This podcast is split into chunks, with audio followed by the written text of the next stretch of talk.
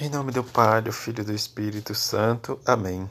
Levantando-se, ameaçou os ventos e o mar e fez uma grande calmaria. Terça-feira da décima terceira semana do tempo comum. Evangelho de Mateus, capítulo 28, versículo 23 a 27. Naquele tempo, Jesus entrou na barca e seus discípulos o acompanharam. Eis que houve uma grande tempestade no mar, de modo que a barca estava sendo coberta pelas ondas. Jesus, porém, dormia. Os discípulos aproximaram-se e o acordaram, dizendo: Senhor, salva-nos, pois estamos perecendo. Jesus respondeu: Por que tendes tanto medo, homens fracos na fé? Então, levantando-se, ameaçou o vento e o mar e fez uma grande calmaria. Os homens ficaram admirados e diziam: Quem é este quem até o vento e o mar lhe obedecem? Palavra da salvação, glória a vós, Senhor. Nesta terça-feira, a igreja celebra a memória de São Irineu, bispo e mártir. Irineu nasceu em Esmirra pelo ano 130 e foi educado por São Policarpo, discípulo de São João.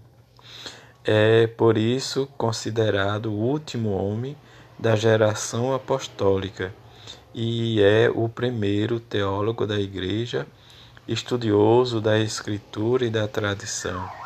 Perspicaz, sabe captar o adversário e colocar-se em seu terreno mas tendo sobretudo profundo senso cristão. cristão.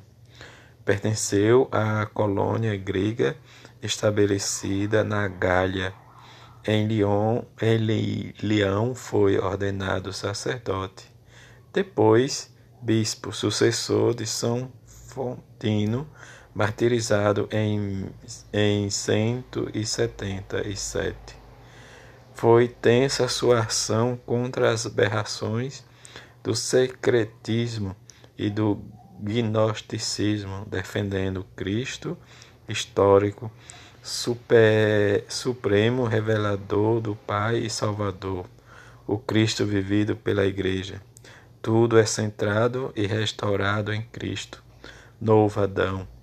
E Maria é a nova Eva, fiel ao seu nome Irineu, igual pacífico, exerceu meditação entre o Oriente, mediação, melhor dizendo, entre o Oriente e o Ocidente, em que, a exemplo de Santo Irineu, possamos buscar cada vez mais entender e anunciar e testemunhar o Evangelho de Jesus, em que, meditando a palavra de Deus nesta ação de adesão e de compromisso, possamos sempre, na perspectiva do profeta Amós, como ele nos diz, o, falou o Senhor Deus, quem não será seu profeta? Que não será seu profeta. Diante, Deus escolheu Israel entre todas as nações estreitou suas relações de amor e salvação. Deus, diante da escolha e da responsabilidade, diz da aliança quem faltou. Diante disso, nós vamos perceber que o próprio profeta, na circunstância em que reconhece, né, diz: E por isso usarei descastigo por todas as vossas iniquidades.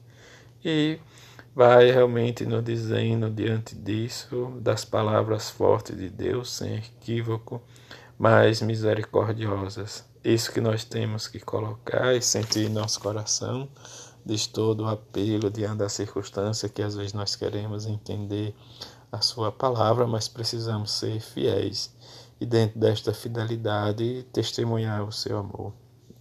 É isso que Jesus nos fala hoje diante né, dessa ternura e da dificuldade dos discípulos em alto mar em que, diante desta tempestade, diz os discípulos, acorda, diz para que eles não pereçam por causa do medo. E a resposta de Jesus, dura como sempre, diante disso, nos chama ainda hoje de homens de pouca fé, que é a fé que dá sentido à nossa vida. Homem sem fé mesmo que Jesus ou nós achamos que Jesus durma ou diante, como nos diz o Evangelho, Jesus dormia, eis o medo dos discípulos, né, de se dormia não podia ajudar. E essa conotação que nós temos, pessoas às vezes que não estão atentas a nós, não podemos, né, diz, é, colocar confiança ou, ou estar confiante. É difícil, diz muitas vezes, né, compreender porque acontecem de certos fatos na nossa vida, ou como nós cristãos, Deus sabe que desvê tudo, mas precisamos confiar, não ficar inerente ou se esforçar, mas rezar acima de tudo, diante de grandes ou pequenas situações e confiar em Deus.